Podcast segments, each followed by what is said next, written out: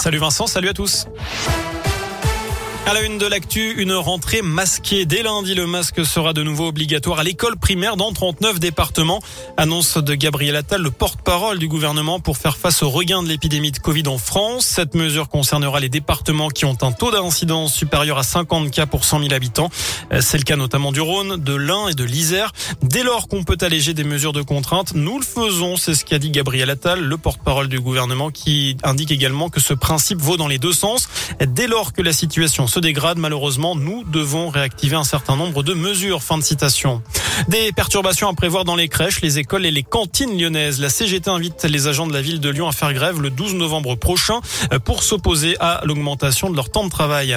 Il poignarde un homme après lui avoir demandé des cigarettes. Un Vénitien de 39 ans a été immédiatement maîtrisé par des passants lundi soir dans le premier arrondissement.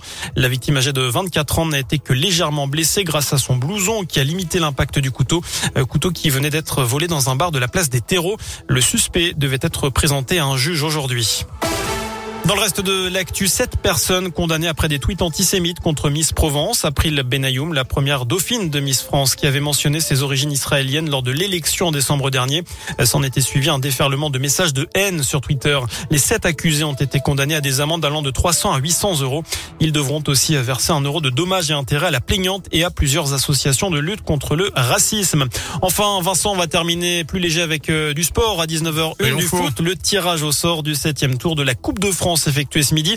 Et parmi les affiches à retenir, le FC Saint-Cyr Collonges. Ah, c'est la maison. Et oui, huitième division qui va affronter le GF38, équipe de Ligue 2.